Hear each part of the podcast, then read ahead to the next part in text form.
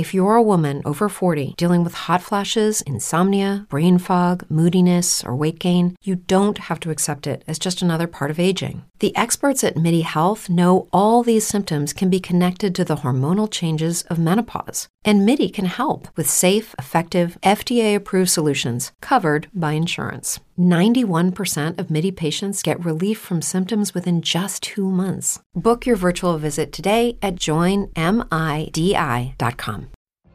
What if you could have a career where the opportunities are as vast as our nation, where it's not about mission statements, but a shared mission? At U.S. Customs and Border Protection, we go beyond to protect more than borders from ship to shore, air to ground. Cities to local communities, CBP agents and officers are keeping people safe. Join U.S. Customs and Border Protection and go beyond for something far greater than yourself.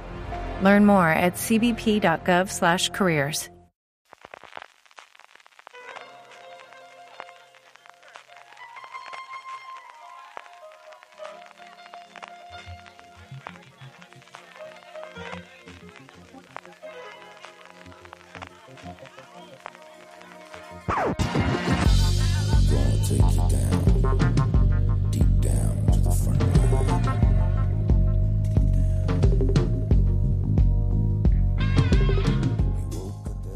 Bienvenidos, chicos y chicas, ¿cómo estáis? Bienvenidos a Top, el programa de fuera de series, donde hacemos estas listas relacionadas con el mundo de las series de televisión, que tanto nos gustan, y a vosotros también, que lo sabemos.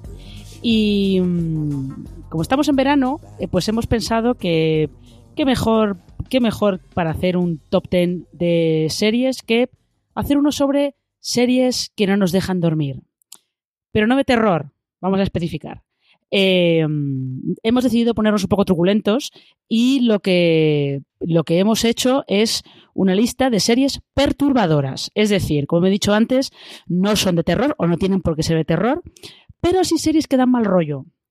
Te dejan así como, con una sensación chunga y rara, ¿no? Y luego, si las ves por la noche, o te ves alguna comedia justo después del visionado, o a lo mejor tienes un poquito pesadillas directamente.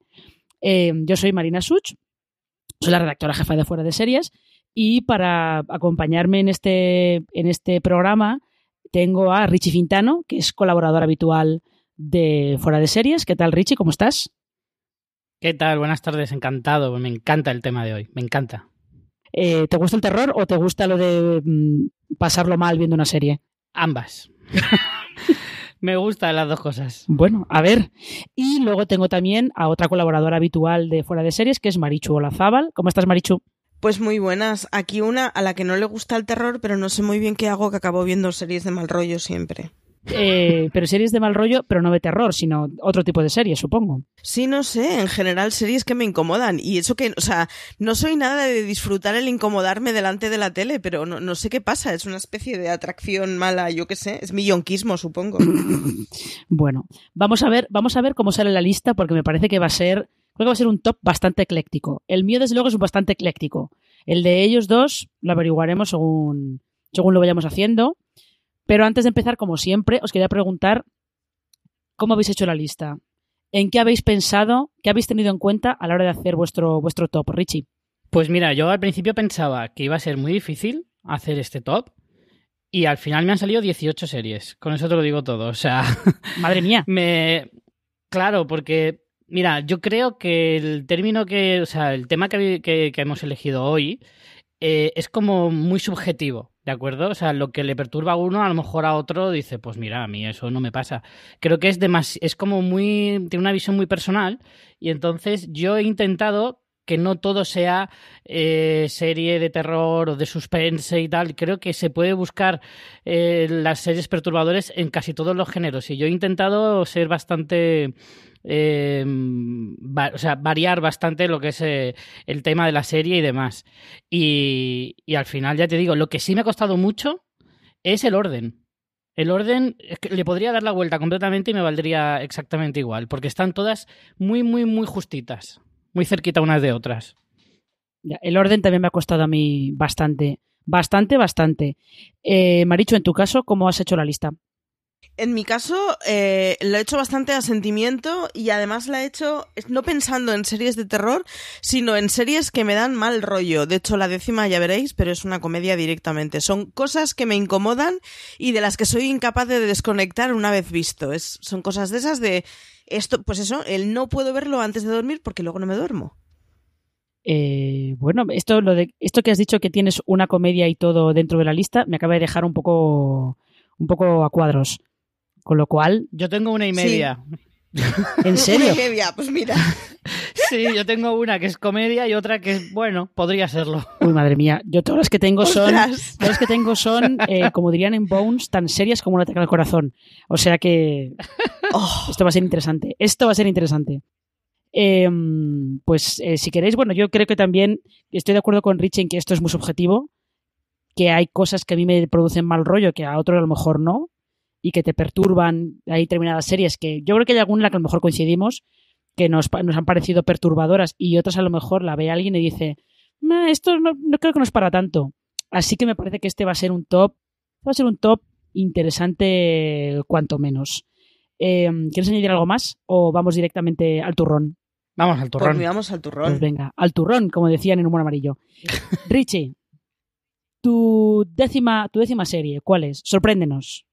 Pues mira, yo en este caso me he ido a lo emocional, a lo perturbador a nivel emocional, ya no tanto de trama o de, eh, o de estilo de serie. Me voy con Kidding, eh, serie que además hablamos eh, hace poco también en un top por su protagonista. Eh, es una serie que yo como decía al principio, lo que, lo que una serie sea perturbadora para uno es algo muy subjetivo y te puede perturbar de muchas maneras. A mí las series perturbadoras me atraen muchísimo hasta el punto de que no sé si llego a pasarlo mal en alguna. O sea, es que me gusta tanto que sean mal rolleras que las disfruto que no llego yo a pasar ese mal rollo. Sé, lo, sé que lo es, pero no lo asimilo de esa manera. Kidding es una serie que te genera muchísima ansiedad emocional porque es muy difícil de seguirla sin que te se desquebraje el corazón pero, pero sin embargo es una serie que me atrae profundamente, que los personajes son increíblemente complejos y que la, toda la serie está estructurada de una manera que es que parece que se va a derrumbar en cualquier momento. Y a mí ese, esa sensación de, que cada paso que da cada personaje eh, puede ser un desastre a nivel personal de cada uno, eh, me, me, tiene en vilo y, y eso a mí me perturba. Bueno, pues ahí tenéis eh, vamos, empezamos por todo lo alto, ¿eh? porque empezamos con una serie que Showtime vendió como una comedia un poquito especial con Jim Carrey. Así que hmm. vamos bien, la cosa va bien. No es mi media comedia, ya lo aviso. bueno, Marichu, tu décima. Mi décima es Kidding. Somos separados al nacer. Vaya, Marichu. ¡Chispas! Sí, sí, eh, últimamente tenemos mucha conexión tú y yo, ¿eh, Marichu? Sí, sí, ¿eh? esto, esto, esto es el destino. Estamos hechos para hacer una secta conjuntamente. Eh, no, es, es, es, es, una comedia que no, no fui capaz de seguir viéndola. Vi los, no sé si dos o tres primeros episodios y no fui capaz de seguir. O sea, me incomodaba terriblemente, me generaba una angustia existencial de narices y mm, la tuve que dejar. O sea, no, no fui capaz de seguir con ella y la empecé en plan súper, oh, qué bien, una comedia, qué bien me voy a divertir y me, me iba rompiendo el corazón a pedazos, se me iba poniendo un nudo en la garganta y, ya te digo, es una comedia que tuve que abandonar porque me, me, me alteraba completamente. Así que nada. Sí que es, yo creo que es peor de la serie. Es verdad que el, principio de la serie es un mal trago que cuesta eh, que te pase por la garganta, pero una vez pasas eso, luego se va normalizando y lo vas como digiriendo mucho mejor. Creo yo. O sea que si no has pasado el segundo episodio, a lo mejor si continúas la, vas a acabar aprendiendo a, disfrutar. A ver cuándo le doy una oportunidad, pues. Una segunda. Bueno, eh, en fin, ahora, ahora llego yo con mi décima yo me he ido directamente, me he ido directamente a una de esas cosas. A lo heavy, a lo heavy. No tanto a lo heavy, pero a una cosa que además buscaba ser mal rollera, porque era una serie sobre asesinos en serie. Em, lo que pasa es que está, está un poquito olvidada porque, bueno, tampoco tuvo un éxito loco, que se llamaba Génesis en la mente del asesino. Esta era una serie que emitió cuatro al principio de, al principio de su emisión Además, era, era curiosa porque mm, seguíamos a un equipo de mm, psicólogos forenses, si no recuerdo mal, sí. y de forenses, que lo que hacían era resolver casos, pero de asesinos en serie. Se metían, hacían perfiles psicológicos de, de los asesinos y, e intentaban, pues, intentaban pillarlos, ¿no? A través de, a través de, de ese tipo de, de perfiles. Y era una serie muy oscura, pero muy oscura en el sentido de mm, eh, no solamente de la manera en la que estaba rodada la fotografía, sino porque los temas eran muy oscuros. Y es curioso porque si, si ves el reparto que tenía la serie, estaba eh, Kim Gutiérrez, eh, Juana Costa, si yo no recuerdo mal, creo que en la primera temporada estaba también Verónica Sánchez, me parece. Y entre los temas que trataban, que los asesinos eran bastante perturbadores, aunque no fuera un especialmente violento, yo no la recuerdo especialmente violenta, y que eh, era toda la fotografía era como muy oscura, estaba intentando hacer una cosa distinta en lo que era la televisión española en 2005-2006. Se me ha quedado ahí grabada esa génesis como una serie así, intento de serie mal rollera, que creo que tienen una en TV3 que algún día tengo que ver, que se llama Noche y Día, que también está Amazon, que me parece que lo lleva un poquito más allá, porque es un asesino en serie, pero de ancianas, en Barcelona. O sea que algún día tendré que ver el, primer capítulo de esa serie. Y después de, para que veáis la diferencia de tono entre una lista y otra que vamos a tener, que creo que esta va a ser también la nota, la nota eh, clara, la nota común de este programa, vamos con la novena de Richie. Pues aquí es donde he colocado yo mi comedia, comedia, que es Pushing Daisies, eh, aquella. Que Pushing Daisies es perturbadora. a ver. Un momento. perturbadora. Te explico, te explico, te explico. Era, un, era una perturbación agradable, o sea, suave, con colorines y muy guay, pero al fin y al cabo no hablaban de otra cosa que de la muerte constante de la gente y era, una, era como perturbadora, pero para bien. ¿Me entiendes? O sea, como digo, he intentado meter dentro de esta lista distintas formas de ver una serie perturbadora y a mí en este caso pues es como una perturbación muy suave y muy y muy pues un masajito mientras la ves, etcétera, ¿no? Pero pues Daisies era una serie que era muy loca, bastante rocambolesca eh, y que era todo colorines y que todo era eh, extrañas leyes eh, inventadas de un personaje que cada vez que tocaba a alguien moría, pero luego resucitaba durante un minuto. O sea, cosas muy locas y todo envuelto y alrededor de la muerte.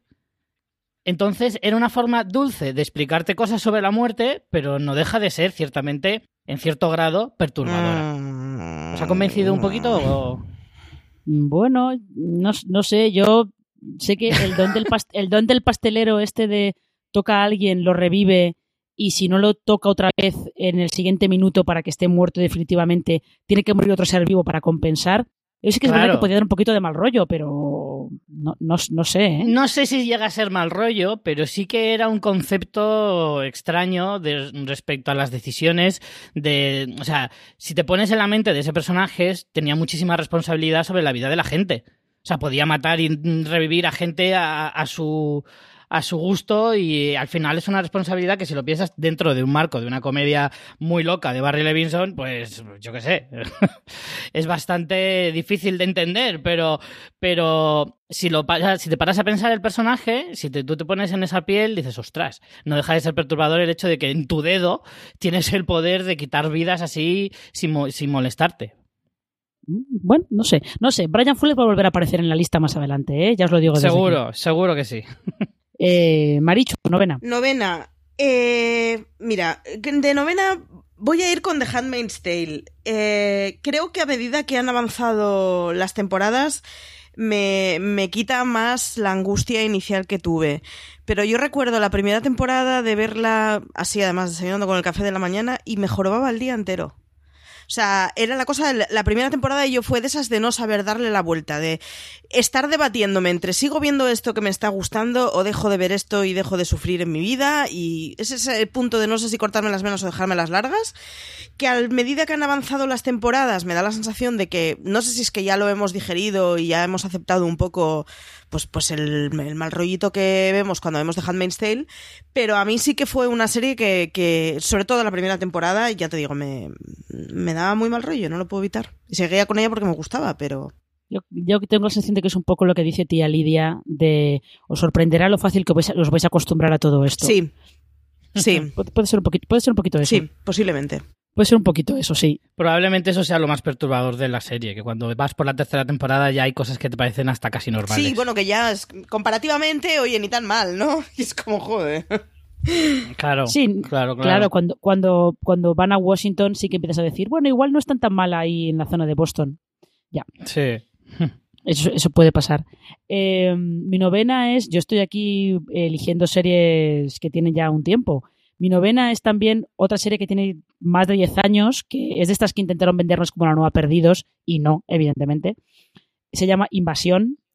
Es una serie en la que mm, unos eh, alienígenas aprovechan un huracán en Florida para mm, infiltrarse en un pueblo a través del agua y lo que vemos es la clásica invasión de los ultracuerpos. Eh, los alienígenas eh, crean dobles, duplicados, perfectos de la gente a la que, a la que eh, van a suplantar en el pueblo. Y a partir de ahí pues empiezan una invasión eh, como quien no quiere la cosa de gente muy concreta en el pueblo.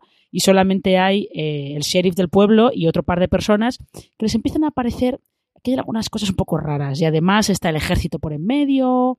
Empiezan a sospechar un poquito no se le daba un poco daba un poquito de mal rollo porque sí que había algún personaje en el que estaba muy logrado esa sensación de eh, cualquiera puede ser el enemigo y no sabes qué está pasando, no sabes qué es lo que quieren, no sabes quiénes son esta, esta gente, sabes que hay algo que no está bien, pero no sabes qué es.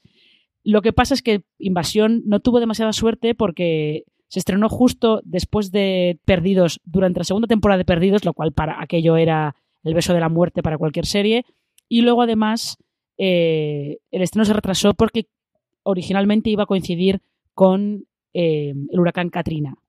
Mal Como momento. que no iba a quedar no iba a quedar muy bien Claro. no iba a quedar muy bien estrenar una serie sobre un huracán con lo cual bueno ahí se quedó la serie ahí se quedó empezó bien de audiencia pero acabó perdiendo bastantes seguidores y ahí, ahí se quedó así que mm, pues eso me quedo con, con invasión eh, en el puesto número 9 ¿Con qué nos va a sorprender Richie ahora en el puesto número 8?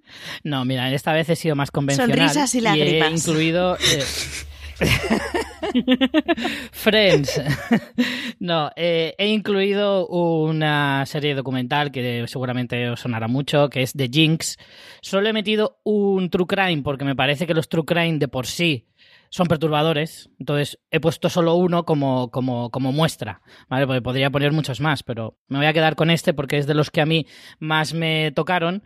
Y de James que narraba la historia de Robert Durst, eh, una rocambolesca historia real sobre un hombre acusado de varios asesinatos y de cómo pudo esquivar la, la justicia durante años y, y de qué manera un hombre bastante perturbado y perturbador al mismo tiempo eh, nos guía a través de esta serie de HBO que fue una maravilla, un descubrimiento genial y que hace que en parte el que no haya visto un True Crime en su vida ve este y no va a parar de devorar otros tantos. Eh, entonces, la historia, todo como está explicado, cómo ha generado eh, todo ese aura horrible que tiene toda la, historia alrededor y lo bien que está rodado en ese sentido.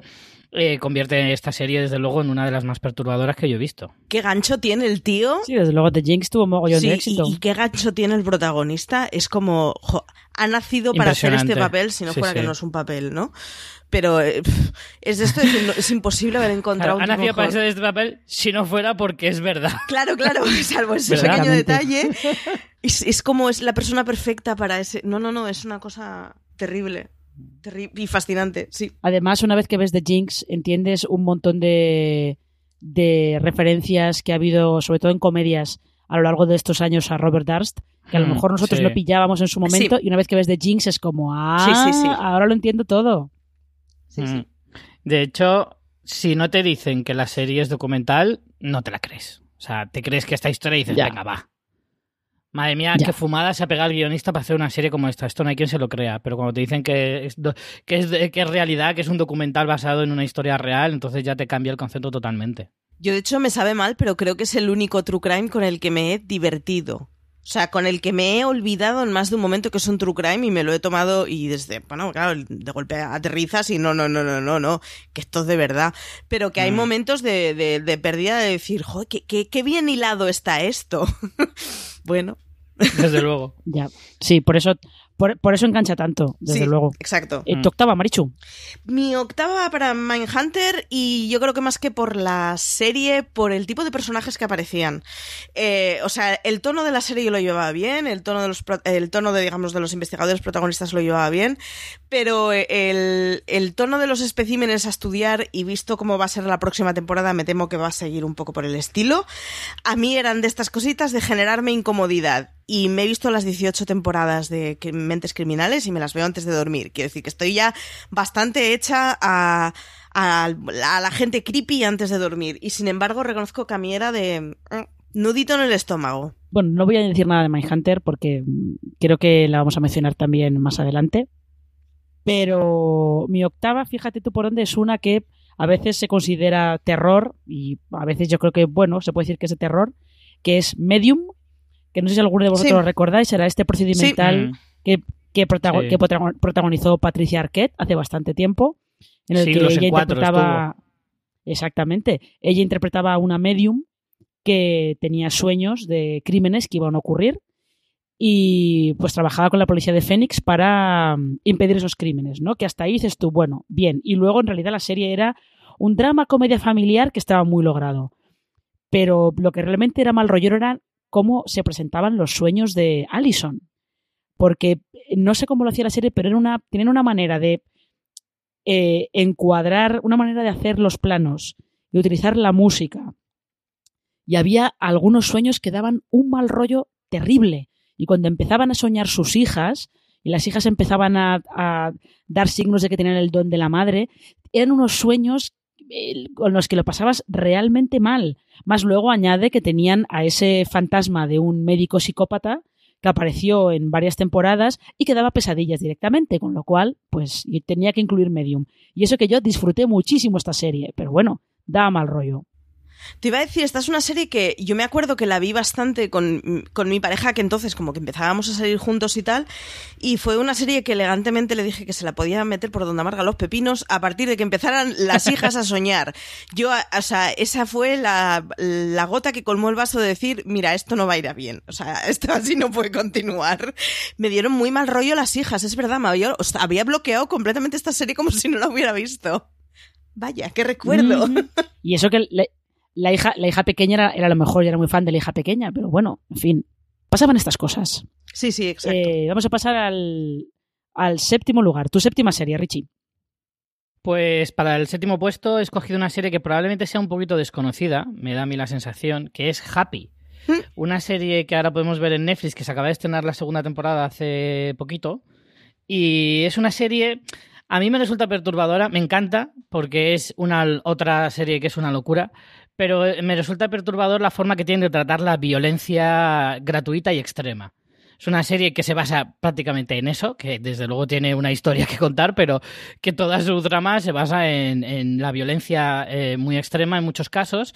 Es mm, con un estilo muy particular, eh, hablando de temas no siendo demasiado explícito, pero que los habla muy claramente, como para el secuestro de niños y cosas por el estilo pero que tiene todo un barniz de, humor muy, muy negro y, una forma y un estilo de... Es de los creadores de las películas de Crank, por si alguno las conoce, que tienen un estilo muy propio y, con unas texturas muy extrañas y, con una iluminación muy, muy tenebrosa también. Y, no sé, a mí todo eso me resulta bastante perturbador, pero todo junto me parece bastante interesante. Y es una serie que yo recomiendo mucho a los que le gusten esto que acabo de definir, porque es una serie muy peculiar y que probablemente no le gusta a todo el mundo, pero que a mí me resulta perturbadora, pero al mismo tiempo muy atractiva. Bueno, es una adaptación de un cómic muy burro. Eh, sí, también, correcto. También viene, un poco de ahí. Eh, ¿Cuál es tu séptima, Marichu? Pues mi séptima es un trauma de infancia, directamente. Eh, no sé decir si me gusta, no sé decir exactamente si la serie me da miedo. Sé que tengo fotogramas grabados en la retina y que de pequeña me daba pesadillas solo de ver escenas sueltas y es V. O sea, es uno de mis grandes traumas de infancia es V y supongo que, bueno, era muy pequeña, no era el momento adecuado para que una niña viera esas cosas y, y es de esas series a las que no he conseguido acercarme de adulta porque me, me, altera solo el recuerdo. Es la única serie así antigua que he puesto, pero es que es de esas de trauma de infancia, literalmente. Me daba muy mal rollo. El reboot que se hizo luego, años después, que se hizo hace relativamente poco, fui incapaz de verlo. No Eso sí sé que nada fue de él. perturbador, ¿eh? El reboot sí Pues que fue no perturbador. O sea, Sí. no vi ni el tráiler, no fui capaz. Era perturbadora porque era un poquito mala. Sí, sí. En otro eso digo, sentido, por- Era por otros motivos diferentes. Pero, o sea, no, no, no fui ni. No, o sea, no sé de qué iba la nueva. No, no, no tengo ni idea de si era una repetición, si era una continuación, ni, ni lo sé, ni me importa. O sea, es de esas pocas series que yo. o sea, es ver algún fotograma de esa serie y ya me, me da el mal rollo y me dan ganas de abrazarme a mi gusiluz. Me encanta porque Marichu usa este podcast un poco como terapia, ¿eh? Me da la sensación. Totalmente, totalmente. Está, está aquí exorcizando traumas. Esta yo creo que es una cuestión de, es una cuestión de mm, edad de Sí, verla, porque sí. si la ves ahora te das cuenta de lo que más destaca es un poco el, el- el componente político que le querían dar, porque en realidad mm, no es nada perturbadora. Uf, yo, o sea, no, no, no. En no. realidad no, no, No, nada perturbadora. no soy cap- no he sido capaz de ver la ironía a posteriori porque es de esas cosas a las que no me quiero Bueno, enfrentar. ahí dejaremos a Maricho si algún día se atreve a ver a Diana comiéndose, otra vez comiéndose una rata. Quitándose ese, ese, ma- ese maquillaje. Paso, paso, paso. dejando No, no, ver no, que es un lagarto. no, no. Una lagarta.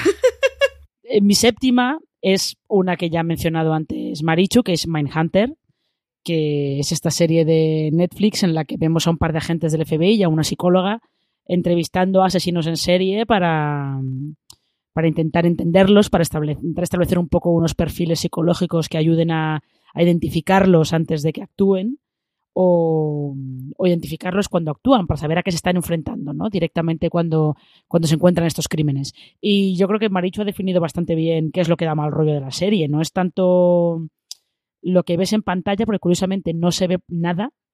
Eh, actos violentos y cadáveres no ves, o prácticamente no ves, pero es el tipo de personas a las que ellos entrevistan lo que da mal rollo. Y cómo cuentan cosas horribles las cuentan así como si no hubiera ningún problema, como si yo ahora te digo que no, pues esta mañana me he bajado a tomar un café y luego me he encontrado con una amiga por la calle y hemos estado charlando un rato y luego me he vuelto a casa. Así tal cual, es como te cuentan que han asesinado gente o incluso uno que asesinó a su madre la descuartizó, como si no, la cosa no fuera con ellos. Y yo creo que eso es lo que de verdad perturba más de Mindhunter. Y mm, vamos a ver, yo de verdad estoy en ascuas con cada serie que dice Richie. Puesto número 6. Pues me voy a ir a una serie británica de hace unos añitos que se llamaba Utopía. Eh, una serie que nos encandiló bastante a los fans, que fue muy cortita, pero para mí lo que tenía más de perturbador era, eh, entre otras cosas, la música. La música acompañaba y te generaba un estado de ánimo mientras estabas viendo la serie eh, inevitable, que era espectacular mm, por la sensación que te daba. A mí ya me perturbaba esa música que te daba una, un aura de, de, de, de insana de cosas que estaban pasando chungas y demás y luego la historia pues que se centraba pues en una especie de eh, conspiración a nivel mundial para mm, eh, acabar con gran parte de la población etcétera todo ese todo eso alrededor de unos chicos que eran los pocos que conocían esa historia que eran como fugitivos y que se tenían que buscar la, la, la vida todo eso con, con la, el estilo y la mm, característica eh, forma de hacer series de los ingleses me parecía todo muy perturbador. Los ingleses en general cuando se ponen muy serios y muy de suspense y demás consiguen ese aura de, de, de estar de mal rollo les, les sale muy bien y, y, en esta serie que tenía todos, todos los ingredientes perfectos para que así fuera, se convirtió para mí en una serie bastante, bastante perturbadora. Eh, sí, y además eh, yo creo que parte de la música era también el uso del color y sí, el uso también. que hacían de los cómo estaban puestos hechos los planos. Cierto, sí, Utopía podía dar, dar mal rollo. Marichu, tu sexta. Mi sexta temporada es muy reciente, es serie muy, muy, muy reciente, no es serie de miedo. Y es de estas que eh, consigue darme mal rollo, no mediante el miedo, sino la, la incomodidad. Y es de Act. y no sé quién me genera más incomodidad, si la madre o la hija pero es una de estas series de verlas un poco a distancia y dándole al pause, en plan, esto es demasiado intenso para verlo del tirón, y pausar un poco, darte una vueltita por casa y seguir viendo. Me, mm, me, me genera, me generaba mucha angustia la relación de las dos, eh, ese no saber en qué punto de la realidad vive la madre, ese estar encerrada de la hija, y no lo sé. O sea, fue de estas series que además me pilló muy desprevenida, que bueno, ya conocía la historia más o menos de haberlo leído en prensa, y entonces vas un poco preparado para, bueno, ya sé lo que me va a venir y bueno, pues hombre, no, no, es una situación agradable ni muchísimo menos, pero no piensas que te va a incomodar y sin embargo eso de, de, darme cosita, de darme cosita y Patricia Arquette está fantástica además, después de CSI Ciber se agradece que haga cosas como The Act, la verdad. Ya llevamos, fijaos, dos series con Patricia Arquette, sí. ¿eh? Sí, desde luego. O sea, va a ser la reina del mal rollo. Este Pobreta me podría salir Fuga Nemora, que también da bastante mal rollo Patricia Arquette en esa serie, y ya lo peta. Y ya, sí, imagínate. Pero de todas maneras tiene competencia, ¿eh? Porque Patricia Arquette ya ha salido en dos series y mi sexta es otra serie de Brian Fuller. Si antes eh, Rich ha mencionado Pushing Daisies, eh, yo he puesto en el, en el sexto lugar en mi top, he puesto Aníbal que daba muy mal rollo, daba muy mal rollo sobre todo por, por cómo mostraba los asesinatos. Era todo... Eh, Brian Fuller decía que lo que ellos querían era mostrar unos asesinatos que fueran un poco irreales. Eran, más bien como instalaciones artísticas. Aquello era, era más eh, un poco en ese plan, ¿no? En plan, esto es arte, pero estoy asesinando gente. Entonces, eso genera, generaba mal rollo, la música, mm, que no sé si llamar la música porque era una cosa como más ambiental, daba muy mal rollo también, la manera que tenían de utilizar la cámara lenta, eh, la relación esa muy chunga que se establece entre el Dr. Lecter y, Will Graham. Es una serie que además, eh, curiosamente, que resultaba, como diría, pues esta señora que yo llevo dentro, diría, era una serie muy bonita de ver, porque lo era. Pero perturbar, perturbaba un rato, un rato largo, la verdad. Así que ahí, ahí dejo yo a Aníbal en el puesto sexto. Yo reconozco que fui, no, no fui capaz de verla precisamente por el muy bonito de ver. Yo que soy una enamorada platónica de Aníbal Lecter de siempre y, y me, me, podía un poco la carga estética, pero... Ay, los que os gusta Aníbal os gusta mucho, ¿eh? Voy a, vais a acabar convenciéndome cualquier verano de estos para que me la vea. Es que yo creo que... Eh, para un, teniendo en cuenta que al doctor Lecter es un psicópata con muy buenos modales, con mucho gusto y al que le encanta la ópera, es un poco la única manera de retratarlo en serie era que la serie fuera un poquito una ópera también, pero sin música. No es el primer podcast. Y es que además es Matt Mikkelsen, sí, ¿eh? Sí, la verdad. Ojo. Matt Mikkelsen haciendo cosas. Hay una cuenta fantástica en Twitter. Eh, y, es, de esas series, además, que ya ha salido en varios podcasts, mm, seguro, ¿eh? O sea que. No, no, va, va, a tener que ser un error al que le, acabe, le acabemos poniendo solución todos los que no la hemos visto. Pues esto es una señal, Marichu, ya lo sabes. Tal cual. Mm. Richie, te toca. Número 5. Pues hablabas tú de Brian Fuller, pues me parece que va a ser muy difícil desbancarle porque yo voy con otra serie suya que es American Gods. American Gods creo que también entra muy bien en este top como serie perturbadora. Perturbadora ya no tanto por lo que cuenta, que también, pero sobre todo al mismo nivel que Aníbal, aunque la historia de Aníbal ya de por sí es bastante perturbadora, pero eh, American Gods, la estética creo que es lo que más eh, te puede llegar a, encoger el corazón o dar mal rollo o no lo sé. Es que se mezcla un poco a nivel, eh, al, mismo, al mismo nivel que Aníbal, se mezcla lo estéticamente precioso con lo perturbador al mismo tiempo, con algunas imágenes en algunas ocasiones hasta grotescas, pero todo está tan bien hecho y tan bonito y tan bien iluminado y tan todo que es que al final no sabes si te gusta, te horroriza, las dos cosas a la vez, es que es muy tremendo. Entonces, para mí American Gods, eh, además, eh, la historia Perturbadora, perturbadora, no sé si es la palabra, pero desde luego es enigmática y es mil cosas porque al final ha salido de, una mente como la de Neil Gaiman que, que, es para darle de comer aparte también. Entonces, eh, claro, con todo el presupuestazo que tiene Amazon para, para hacer esto con Brian Fuller. No, puntualicemos, puntualicemos. American Gods es de Stars. La tiene Amazon fuera de Estados Unidos, pero es de cierto, Stars. Es de Stars. Perdón, perdón. Es verdad. Y, y en fin, pues que eso, rienda suelta a Brian Fuller la primera temporada, es verdad que luego se desvinculó en la segunda, pero vamos, que para mí es otra de esas series que a nivel visual eh, te deja el cerebro, vamos, descolocado. Un beso para Francis que ahora estará aplaudiendo desde el salón de su casa. Seguramente. No sé, no lo tengo muy claro, ¿eh? porque Francis creo que es de los un poco de los que han, han acabado un poco desencantados con la segunda temporada. Ah, o sea que, que no Uh. sé, pero mira, de aquí podemos, podemos hacer otro podcast que es eh, Brian Fuller abandonando series. Sí. Se puede sacar un podcast bastante segundas curioso. temporadas que te rompieron el corazón. También. Eh, Marichu, tu quinta. Mi quinta va para Dark. Y, y va para Dark, eh, aparte de que yo creo que en Dark tiene un componente. Bueno, Dark es esa serie de la que ha salido ahora la segunda temporada, que es alrededor de los viajes en el tiempo y de cómo una serie de familias están encerradas en un bucle espacio-temporal que se monta cada 30 años. La premisa, digamos, es esa.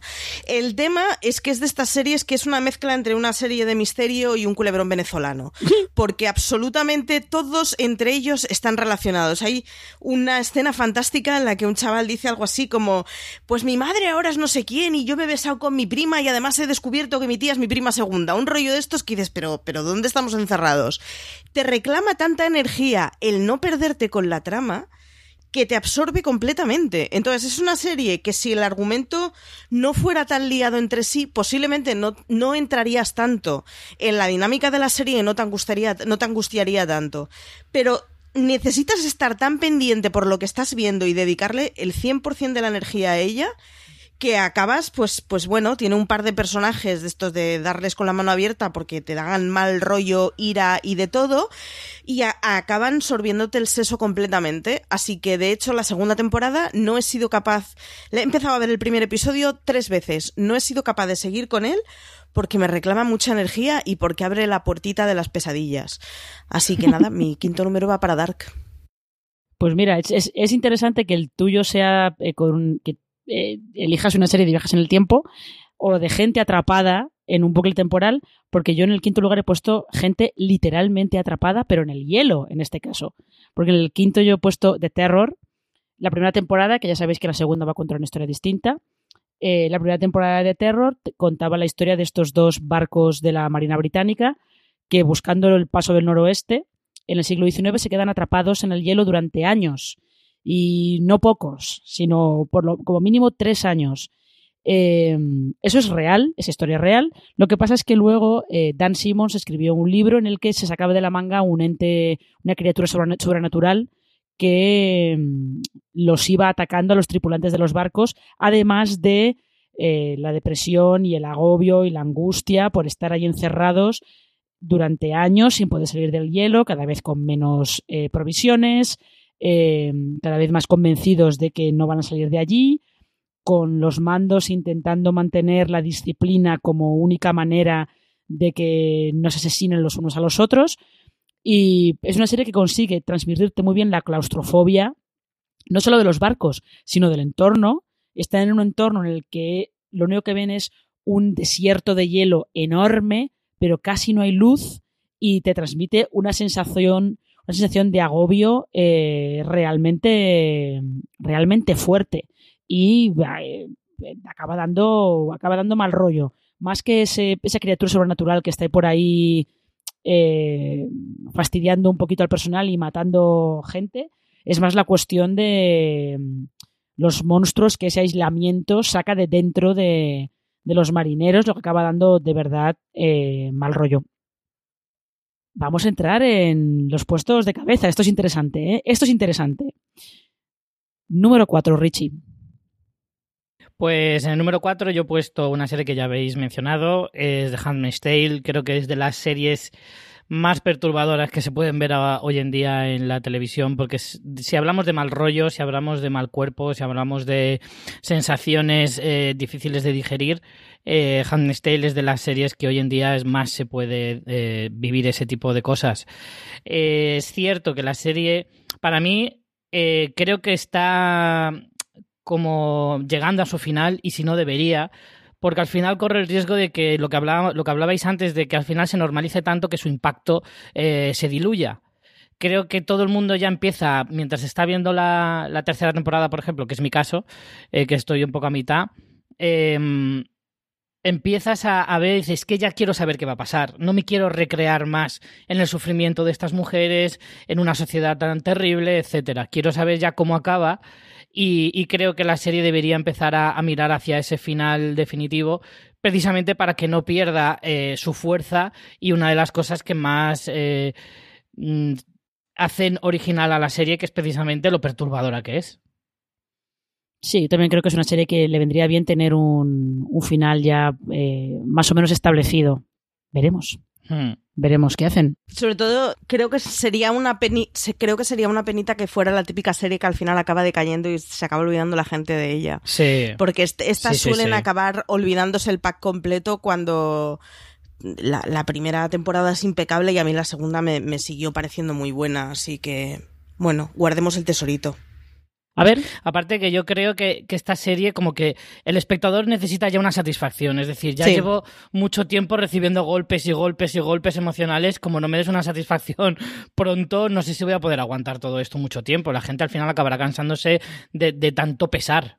Sí, bueno, a ver, a ver qué pasa en la tercera temporada, que parece que empieza a haber ahí un poquito de mm, optimismo relativo, porque en el cuento de la criada todo ese optimismo siempre relativo, pero Parece que algo, algo aparece por ahí. Hmm.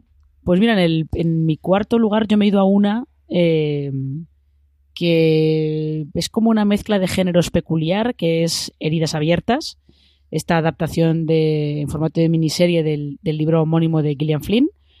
Y digo que es mezcla porque tiene elementos del terror gótico del sur de Estados Unidos, tiene elementos del género negro, eh, tiene elementos de The Act, un poquito de esos dramas con familias totalmente disfuncionales y en las que se maltratan psicológicamente los unos a los otros. Y es que la familia de la protagonista da muy mal rollo. Desde la madre, que es una maltratadora psicológica y que tiene problemitas, tiene issues muy serios, además la madre, desde ella a la hermanastra, que la hermanastra es muy inquietante, mucho, además desde el principio, desde el primer fotograma en el que la ves, eh, es muy inquietante porque no sabes muy bien si te puedes fiar de ella, no, si es todo, es todo una fachada, si de verdad está sufriendo a manos de la madre o, o se esconde algo detrás de ella. Es una cosita complicada, ¿eh? Es la familia de. La familia Krellin, si yo no recuerdo mal, o Krellin, Pricker, ahí están los otros apellidos. Es una cosita un poquito. Mm, chunga. Directamente. Es una cosita un poquito chunga. Y Maricho, ¿cuál es tu cuarta serie? Eh, mira, me has saltado a mí y te has saltado al gobierno de los Estados Unidos haciendo experimentos con en la población con el SD. Y es que estoy hablando de Wormwood, que es este documental, esta miniserie documental que habla de la vida de Frank Olson, que bueno, básicamente es un científico que acabó mal, y esto lo cuentan en el primer minuto, así que no es ningún spoiler. Eh, y es básicamente un poco la reconstrucción de, bueno, de, la vida de un hombre que trabajó para el gobierno de los Estados Unidos, que experimentaba con armas biológicas y, y bueno, que del que hay esa acusación velada de que al final fue víctima de las cosas que él estaba investigando para el gobierno y básicamente le hicieron doblar la servilleta. Así que es de estas series que, que además de dar mal rollito, despierta un poco al conspiranoico que tenemos todos dentro, lo cual me parece siempre que es bastante sano. Así que el cuarto lugar yo lo cedo a, a Wormwood. Paranoia, paranoia. Totalmente. Paranoia todo. Bueno, pues eh, ya que ahora ya sí que sí, todos hemos terminado eh, lo que sería los puestos así un poco de me del top, porque desde el 3 para abajo son todos un poquito de me. Vamos con el podio, que son las que de verdad importan. Así que, Richie, puesto número 3. Aquí ya me he tirado a la piscina totalmente y me he ido por una de terror ya puro y indiscutiblemente tenía que estar en esta lista. No es otra que American Horror Story, por supuesto. Tenía que estar en la serie, en la lista de series perturbadoras. Eh, de la mente de de Murphy solo salen joyitas, pero es que en, lo que es a terror se refiere lleva muchos años perturbándonos las mentes de todas las formas posibles. Esta serie antológica, que seguramente conoceréis, que además hemos hablado de ella miles de veces aquí en Fuera de Series, es eh, una de las series que maneja el terror eh, mejor que de las, de las series de terror que mejor lo maneja, mejor dicho, eh, que yo haya visto en mis largos años de serie filo. Y, y es una serie que lo bueno que tiene es que sabe reinventarse cada vez, unas veces mejor, otras veces peor, es cierto, pero que al final no deja de ser perturbadora en todas sus temporadas. Eh, un estilo muy característico y, y, es eso, es que es en esencia pura es la perturbación máxima, desde todos los ángulos con personajes mmm, lo más retorcido que te puedas imaginar. Y, y, vamos, que es que es una serie que tenía que estar en este top 3. Ya no te hablo del top general, sino el top 3 eh, obligatoriamente. Yo de verdad, el piloto de American Horror Story creo que es de los capítulos con los que peor lo he pasado. Desde luego. Eh, viendo una serie, ¿eh? Ya ves. Eh, además, nivel, eh, nivel esto, eh, Fox hizo un preestreno en la Academia de Cine, con lo cual en pantalla grande apagó todas las luces. Cuando se encendieron las luces... Mal, todo mal. es que a mí me quedó la sensación de no sé, no sé dónde acabo de estar, no sé qué acaba de pasar. Y era como irreal. Todo lo que, todo lo que eh, estaba pasando después del capítulo era un poco irreal. Esa era, esa era la sensación.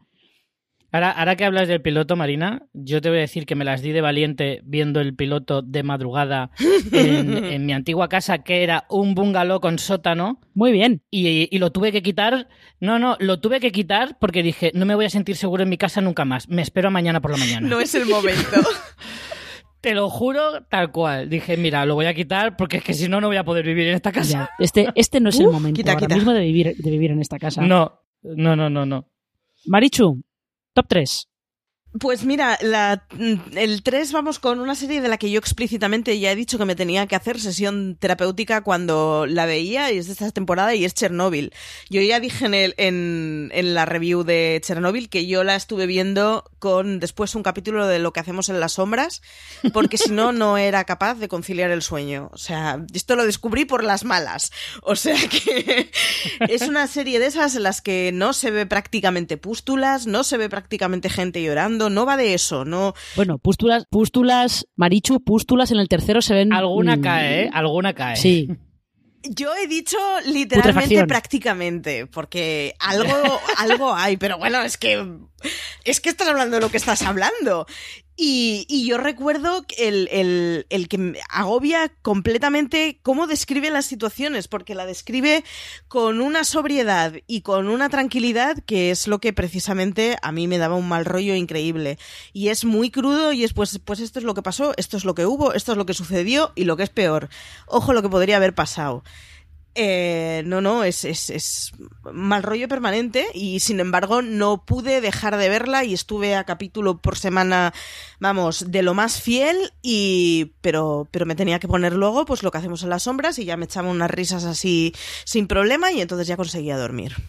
Sí, Chernobyl, Chernobyl sí que es perturbadora y está en el review de Chernobyl yo conté que eh, yo pretendía hacer lo que hizo Maricho con lo que hacemos en las sombras, yo pretendía hacerlo con Gentleman Jack pero justo me tocó los últimos tres episodios de Gentleman Jack, que precisamente la alegría de la huerta no eran. Ahí empezaba el drama serio, con lo cual mi sesión doble no, para lo que yo quería no funcionaba. Pero bueno. Eh, no me he saltado a nadie, ¿verdad? Todos habéis dicho vuestra tercera serie. eh, puedes, puedes tirar tranquila, puedes tirar tranquila, Marina. Vale, perfecto. Eh, porque mi tercera serie es una que nos la vendieron como un Nordic Noir y en realidad está bastante más cerca de Twin Peaks que otra cosa, que se llama George Scott. Eh, el título en sueco es un spoiler directamente, con lo cual no os voy a decir lo que quiere decir, aunque si lo busquéis por Google seguro que lo encontráis. Pero como digo, es una serie sueca, tiene dos temporadas, si no recuerdo mal, yo solamente he visto la primera, todo se ha hecho de paso, y empieza como, pues, como lo que sería un Nordic Noir eh, convencional, con una policía de Estocolmo que pues lleva un trauma a cuestas, la pobre, porque su hijo desapareció bastantes años atrás en, en, su pueblo, en su pueblo natal, y ya lo que hace es, pues se va a trabajar a Estocolmo como para intentar olvidarlo, ¿no? Pero tiene que regresar al pueblo, que se llama Silverhot, si no recuerdo mal, tiene que regresar al pueblo porque su padre, con el que pues no tiene una relación muy mala, prácticamente inexistente, su padre se muere. Entonces ella tiene que regresar para hacerse cargo de la herencia de su padre. Y estando allí descubre que ha desaparecido otro niño en circunstancias parecidas a como desapareció su hijo. Y mm, a partir de ahí, pues ella como que se queda, se pone a investigar a ver qué está pasando, porque cree que así también puede averiguar qué pasó con su hijo. Y lo que tienes es como una mezcla entre el Nordic Noir, el terror, el mal rollo, porque en esos, en esos bosques hay cosas chungas, pero no sabes exactamente qué, qué hay. Dan mal rollo, pero no sabes, no sabes muy bien qué está pasando, ¿no? Y por eso digo que eh, recuerdo un poquito a, Twin Peaks. De hecho, eh, se ganó bastantes comparaciones con Twin Peaks, sobre todo en la primera temporada, por eso. Porque tiene la sensación de que en ese bosque hay algo malo o, algo inquietante, pero no sabe exactamente qué es lo que es. Y no os voy a decir nada más porque lo suyo de George Scott es verla sin saber gran cosa. Ahí lo dejo. ¿En qué plata se puede ver en alguna plataforma, Marina? Creo que todavía está. Hasta, hace unos meses la estrenó Filming en España, con lo cual yo creo que todavía la ah, tendremos. Ah, pues buscaremos, buscaremos. Buscadla, que merece la pena. Richie, ¿cuál es tu segunda serie más perturbadora? Pues ya habías hablado de ella tú, Marina, y es Aníbal, efectivamente. Eh, un poco más puedo decir a lo que has, a lo que has indicado tú. Es una serie que eh, visualmente es espectacular, la historia no diré que todos, pero casi todo el mundo debe conocerla por, el silencio de los corderos, básicamente, y por luego las secuelas y demás. Pero Aníbal es un personaje emblemático, que es, que, es famosísimo y que es muy identificable, y sin embargo, esta serie consigue darle una pequeña vuelta, hacerlo un poquito a su estilo. Brian Fuller, de nuevo, pues ahí hace alarde de su, de su creatividad extrema.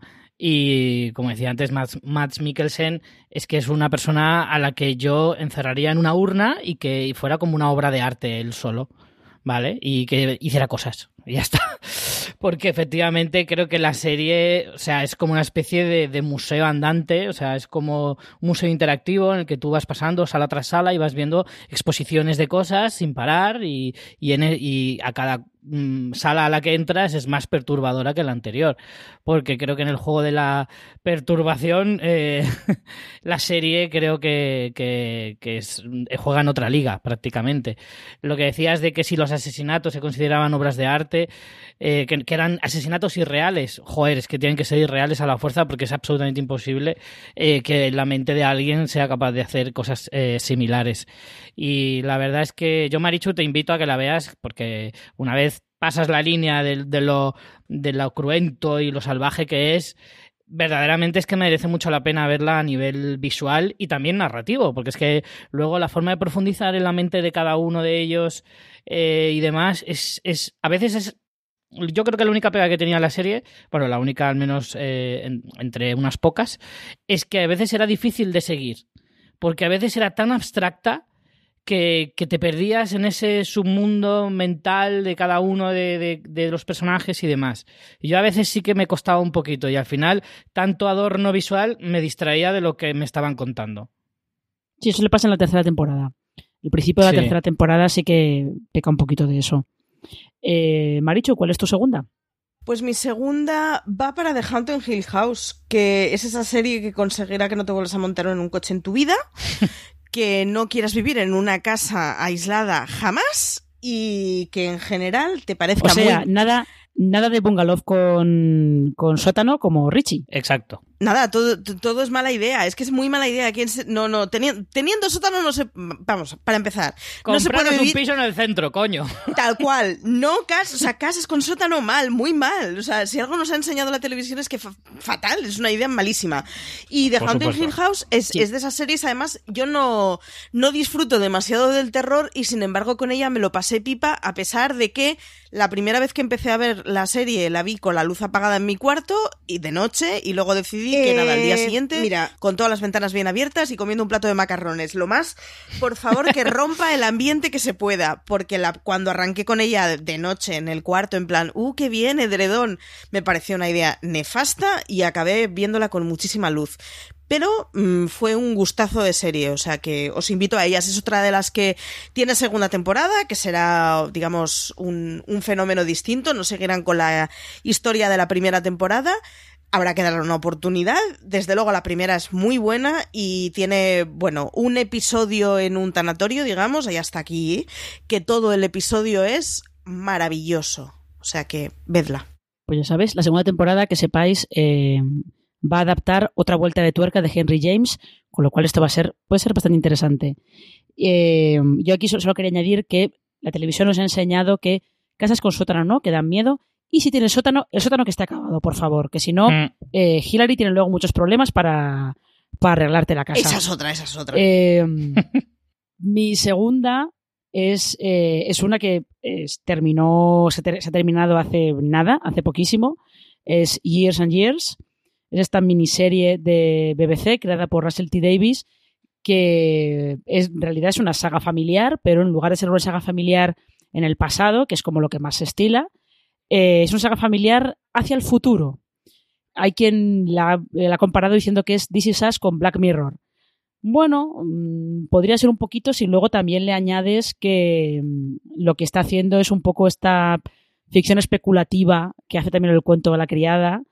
Lo que pasa es que en Years and Years cogen eh, como las, los temas, las, los problemas más candentes que hay ahora mismo en el mundo y los proyectan hacia el futuro en plan a lo más extremo posible y te muestran cómo eso influye en, la familia protagonista. Y eh, no es que sea una serie de miedo, pero el mal rollo y lo perturbador viene por viene porque eh, te, te, da la angustia de es que todo esto en cualquier momento podría, podría ser verdad, no un escenario igual que el que te pinta la serie, pero tampoco tan lejano, ¿no? Y que además, sobre todo, lo, el mal rollo te llega eh, por la cosa de eh, estamos todos muy pendientes de nuestro ombligo mientras el mundo a nuestro alrededor se va a la mierda y nos da igual, que es un poquito por donde viene, por donde viene el mal rollo, ¿no? Que es un, la serie puede ser un poquito manipuladora, sí, bastante, pero eh, también es, es lo que está buscando, ¿no? Es el objetivo que tiene. Así que eso, mis segundos para Years and Years. Y ahora venimos aquí a lo bueno, el top 1, la campeona de, del top 10, en este caso la de Richie. ¿Cuál es tu serie número uno? A mí me sorprende que no me la hayáis pisado y no sé si es porque os la voy a pisar yo a alguna de vosotras, puede ser. Eh, yo en el número uno he puesto una serie que tiene ya unos añitos y que es Carnival. Uh. La serie de HBO, para mí es una de las series más perturbadoras que he visto jamás. De verdad, solo tiene dos temporadas, es una de esas series malditas que era increíblemente buena, pero que se fue demasiado pronto. Y, que, era, increíblemente buena, y increíblemente buena, pero que, pero es que también era increíblemente cara. También, también es verdad, también es verdad.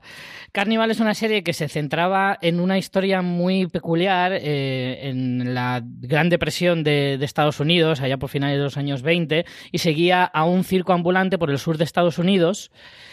Y es bastante complicado de describir porque juntaba un montón de cosas mm, de, supersticiones, de teología cristiana, de, de, cosas mm, sobrenaturales relacionadas con la muerte y un montón de cosas muy curiosas todo desde un ambiente ya no malsano o es casi insalubre. O sea, cómo desprende la serie suciedad, Mm, depresión, tristeza, muerte, mal rollo.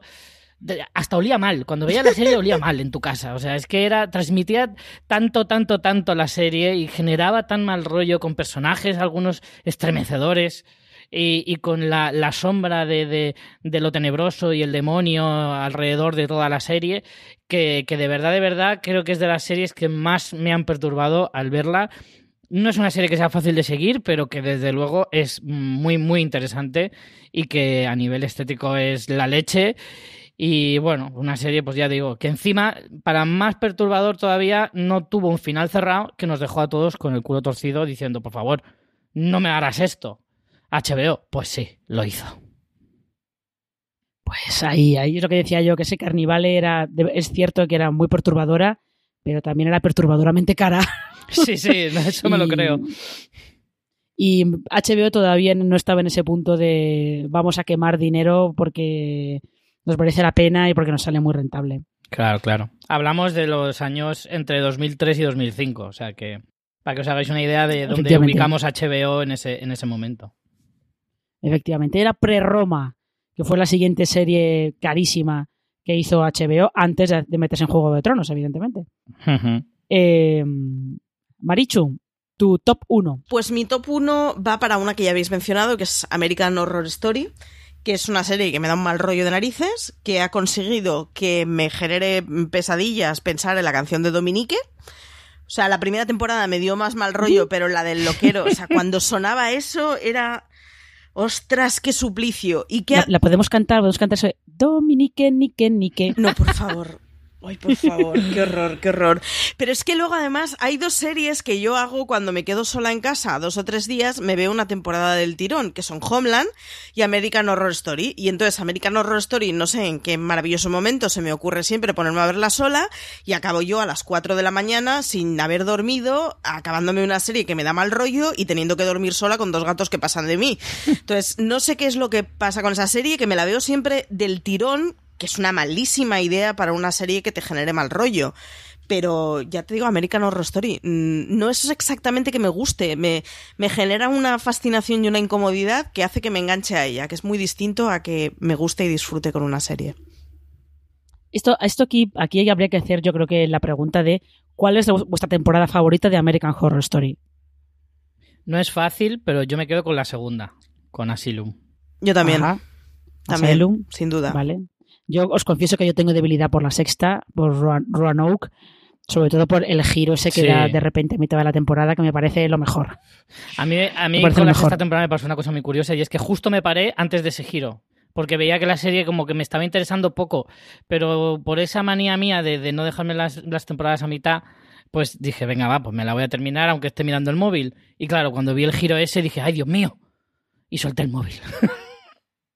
Ahí está, ahí está. Qué buena idea tuviste. Em, mi top 1 es una. Esta es una miniserie. No es demasiado conocida porque yo creo que se vio en España, pero se vio así de aquella manera. Es una miniserie eh, británica. Eh, tengo que buscar en la Wikipedia porque no recuerdo los datos exactos, pero es una miniserie británica de 2009 que se llama Red Riding. Y Red Riding es eh, una adaptación de unas novelas de, de un otro británico que se llama David Peace eh, está cada episodio, que son, es como de una hora y pico, son una duración de película, cada episodio te cuenta una época diferente. Estás en el 1974, 1980, 1983. Y lo que te cuenta en esas tres épocas es diferentes puntos, no exactamente de la investigación, pero más o menos por ahí, de unos asesinatos reales, que son los asesinatos del destripador de Yorkshire que ocurrieron eh, en aquella época. Y lo que te cuenta es la investigación del asesinato, la corrupción policial que hay en el cuerpo que impide la investigación. Hay siempre un personaje que intenta eh, oponerse a todo eso y que acaba mal. Contado así, parece que es como una cosa como muy, bueno, pues una serie policíaca muy del montón. Eh, lo que logra Red Riding y lo consigue muy bien es que te transmite una atmósfera malsana, malrollera, eh, te da la sensación de que allí todo el mundo es lo peor, es el, es, son todos malísimas personas. Y además si la veis ahora, lo que pasa es que no sé cómo de fácil es encontrarla, pero si la veis ahora os vais a encontrar una cantidad de gente que ahora es famosa y que entonces no lo era tanto, porque estaban por allí Sean Bean, que ya era famoso, vale, ya era famoso entonces, pero estaban Sean Bean, Andrew Garfield, Michelle Dockery, Maxine Peake, eh, Robert Sheehan. Hay gente en Red Riding para aburrir, pero sobre todo la, sensación principal que te deja es esa. Es de, de mal rollo, de ser una cosa malsana, chunga. Es una atmósfera como muy, muy opresiva todo. De que siempre es invierno.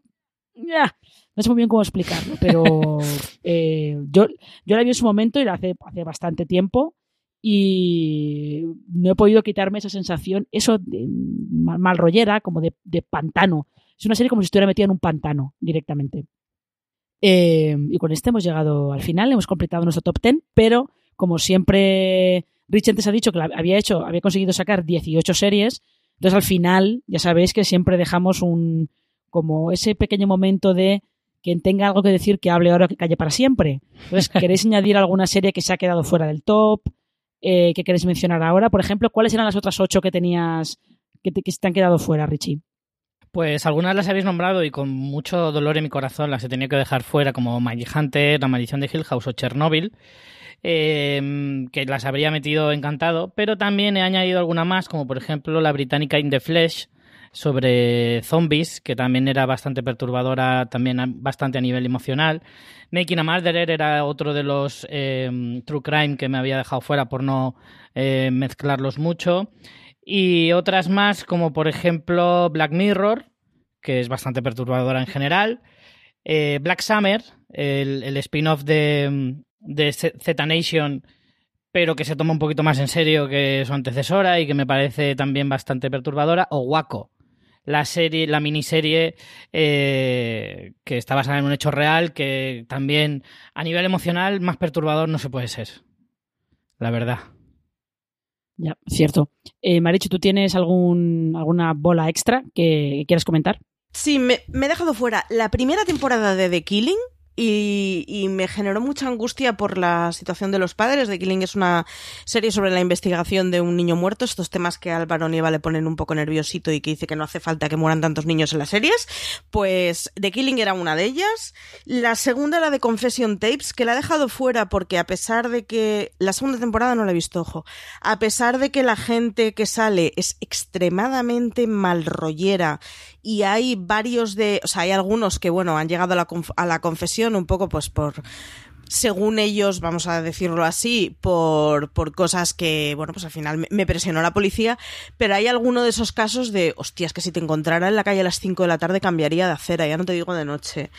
Y la última que he dejado fuera ha sido de Crazy Ones, porque me pasa un poco lo que me pasaba con The Killing de generarme angustia, pues en The Crazy Ones me pasaba, no siendo una serie melancólica como si le pasaba a The Kidding, eh, el papel de Robin Williams me, dejaba destrozadísima. Y es una comedia, está muy bien, tiene una solo una temporada.